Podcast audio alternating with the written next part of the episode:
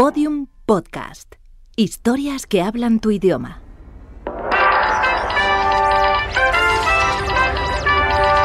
Esenciales. Grandes entrevistas.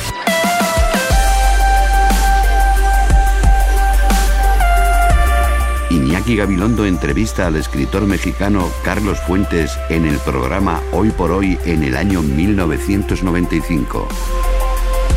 Carlos Fuentes había recibido el premio Príncipe de Asturias de las Letras hacía un año, cuando le recibimos para charlar sobre su nueva colección de audiolibros. Era un momento muy especial para México.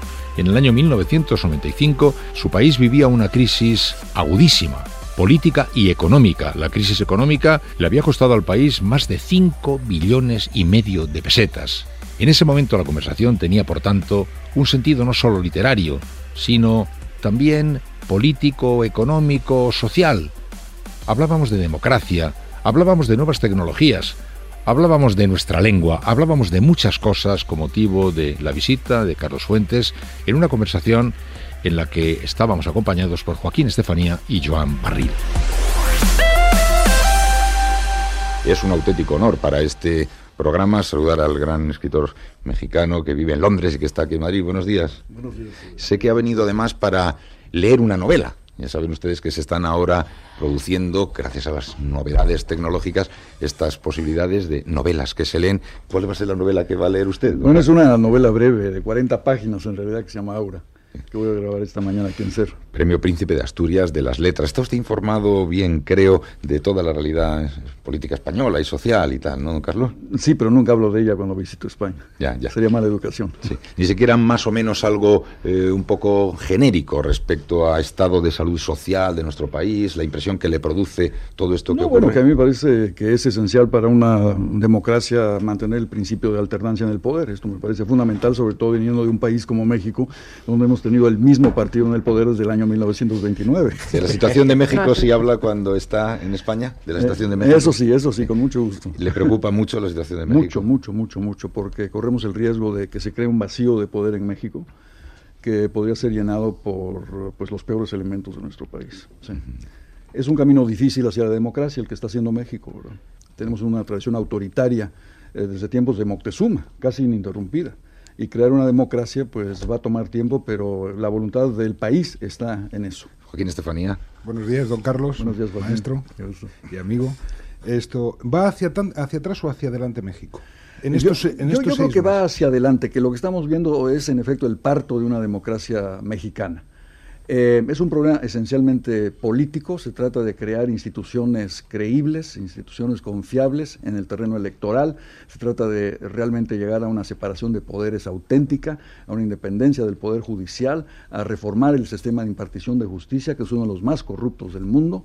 Eh, en fin, es toda una agenda que incluye federalismo, y um, que sobre todo supone una reconversión de los partidos políticos que están todos divididos, los tres partidos políticos mexicanos están profundamente divididos y uh, no son capaces uh, de ofrecer un programa coherente para el país. Es decir, sa sabemos que el sistema del PRI se ha acabado, pero no sabemos bien con qué sustituirlo. De ahí el peligro de vacío de poder al que me refería. Eh, eh, don Carlos, y una, una lectura española.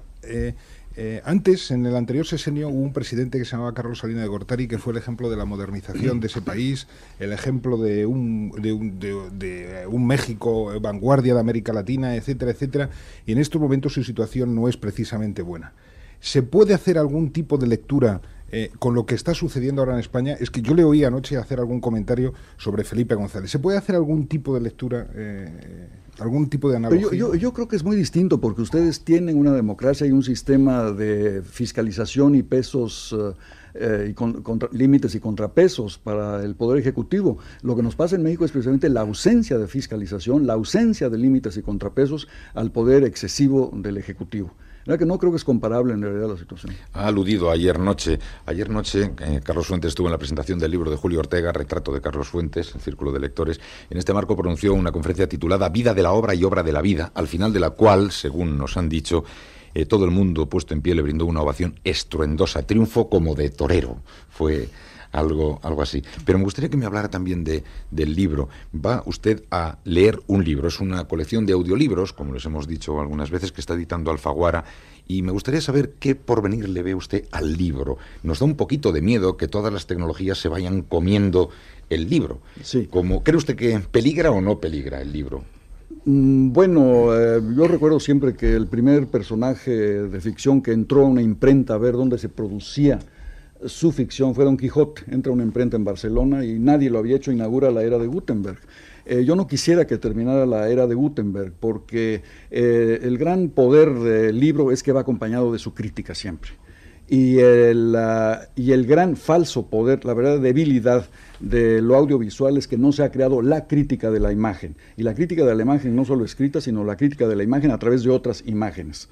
Siempre la literatura desde que Platón escribió, ha tenido su crítica que le acompaña. El audiovisual no tiene esa crítica y eso es eh, lo que me preocupa. ¿Le preocupa que por tanto puede evolucionar de una manera de una manera impune, de una manera impune y de hecho está, está pasando, vemos que eh, pasan por información 20.000 cosas que no lo son y se, y, se hace creer a la gente que está bien informada cuando está supremamente mal informada. Y a lo mejor hipnotizada. También. Pero don Carlos, sí que hay crítica del audiovisual pero crítica escrita. Lo que no hay es crítica del audiovisual, crítica audiovisual del audiovisual. sí, de la misma manera que la crítica de la literatura se hace verbalmente.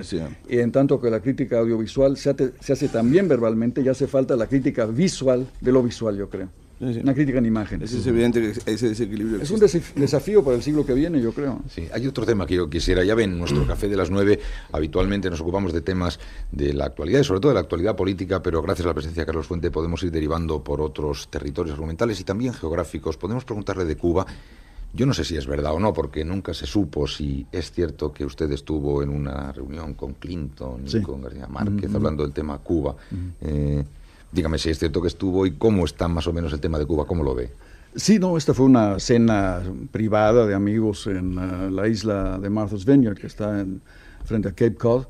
el presidente Clinton pasa ahí sus vacaciones, coincidimos a través del novelista americano William Styron, cenamos, uh, cenamos con él.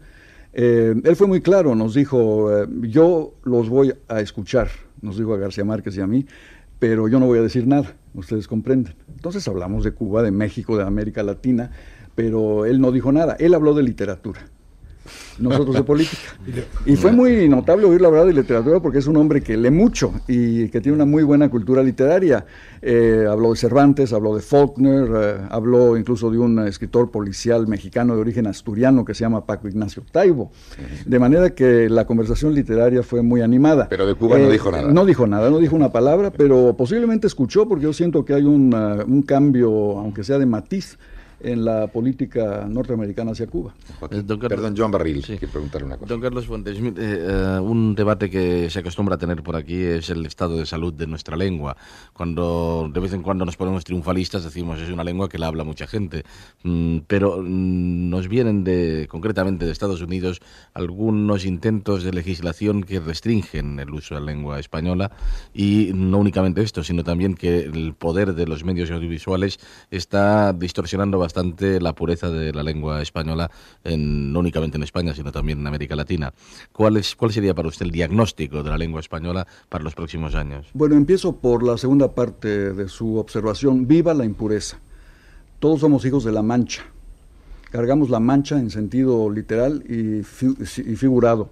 Eh, no hay lenguas puras, las lenguas son impuras, tienen que estar contagiadas de barbarismos, de mestizajes, eh, de, itinerancias, de migraciones. Esto es lo que hace la vitalidad de una lengua. En cuanto a, a las actitudes eh, de restricción del español en los Estados Unidos, son resultado del miedo que está creando la extensión de la lengua española, que ya es hablada por 30 millones de norteamericanos. Es la segunda lengua más hablada en los Estados Unidos. Ahora, eh, la mayor parte de los territorios donde se habla español son antiguos territorios de México que nos fueron arrebatados por los norteamericanos en la guerra de 1848. Se firmó un tratado, el Tratado de Guadalupe Hidalgo, en virtud del cual eh, cedimos esos territorios, California, Nevada, Nuevo México, Arizona, etcétera. Pero ahí se establece claramente que es obligación de los Estados Unidos enseñar la lengua española, que es la lengua de los habitantes originales. Entonces, si violan ese tratado, pues que nos devuelvan todos esos estados. No sé si queremos alguno de ellos como Texas, ¿para qué, verdad? Pero eh, de todas maneras el tratado está allí y la presencia de la lengua española es un hecho fundamental en la vida de las comunidades, ya más allá de esos territorios. Eh, se habla el español en Oregón, se habla el español en Chicago, se habla en Nueva York, eh, en Nueva York, que es más fácil entenderse a veces en español que en inglés, en, Cuba, en mm, Florida no se diga, de manera que mm, los Estados Unidos van a tener que aceptar que son una nación eh, policultural en muchos sentidos. Perdón, señor eh, Fuentes, Premio Príncipe de Asturias de las Letras, nuestro café de las nueve tiene esta mañana un invitado de lujo. ¿Me permite tres o cuatro preguntas con los títulos de sus obras? Vamos a ver. Mm, eh, región, la región más transparente, 1958. ¿Cuál es la región más transparente del mundo? Era México. El, título de la región más transparente se lo, se lo dio el varón eh, Alexander von Humboldt cuando llegó a México en 1806 y dijo, viajero, has llegado a la región más transparente del aire. Eh, pues hoy es la región menos transparente del aire, es una ciudad eh, totalmente contaminada en la que es muy difícil respirar, eh, el smog, las emisiones de todo tipo, es una ciudad irrespirable en la que basta caminar dos cuadras para estar llorando y tosiendo, ¿verdad? que el título era irónico en 1958, en, en 1995 es apocalíptico ese título. 1967, zona sagrada. ¿Cuál es la zona sagrada? La zona sagrada en este caso es la relación de, una, de un hijo con su madre, que es una estrella de cine, y la zona que él quiere reservar para sí, eh, frente a la fama de la madre, frente al mundo público que le arrebata a su madre. 1970, todos los gatos son pardos. ¿De verdad que sí? De verdad que sí, sobre todo en una historia de la conquista de México, que sigue siendo una herida mexicana. Yo, yo, yo siempre he dicho, si, eh, si la historia de México fuese un programa de televisión diario, eh, hasta arriba, la primera noticia del día sería eh, los españoles nos han conquistado. La segunda sería los gringos nos han arrebatado la mitad del territorio. La tercera podemos opinar cuál sería, pero la primera es esa. Eh, y, yo hago mucho esfuerzo por, por, superar ese trauma de la conquista, sobre todo en torno a la figura de Cortés, que sigue siendo tan debatida en México, se le presenta como un villano espantoso, es el villano de la historia de México. Y yo quisiera que entendiéramos que Cortés es nuestro padre, después de todo, no podemos seguirlo denigrando. Somos hijos de Hernán Cortés. Él fundó la nación mexicana junto con la Malinche, creó una nación eh, mestiza y entonces a veces para enfurecer a mis compatriotas pido que se levante una estatua de Hernán Cortés, que no la tiene en México. 1970. en Medellín. 1970. El tuerto es rey.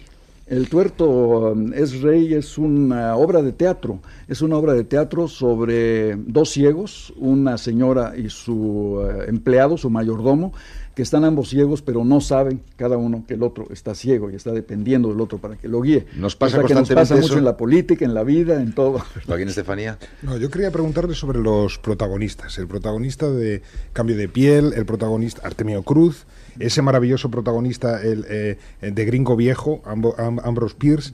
Eh, ¿El subcomandante Marcos puede ser un protagonista de una novela, una próxima novela suya? ¿Hay alguna obra ya literaria en México sobre este fenómeno que ya tiene más de dos años de vida? No, porque el, subcomandante Marcos se encarga de escribir su propia novela todos los días y nadie puede competir con él.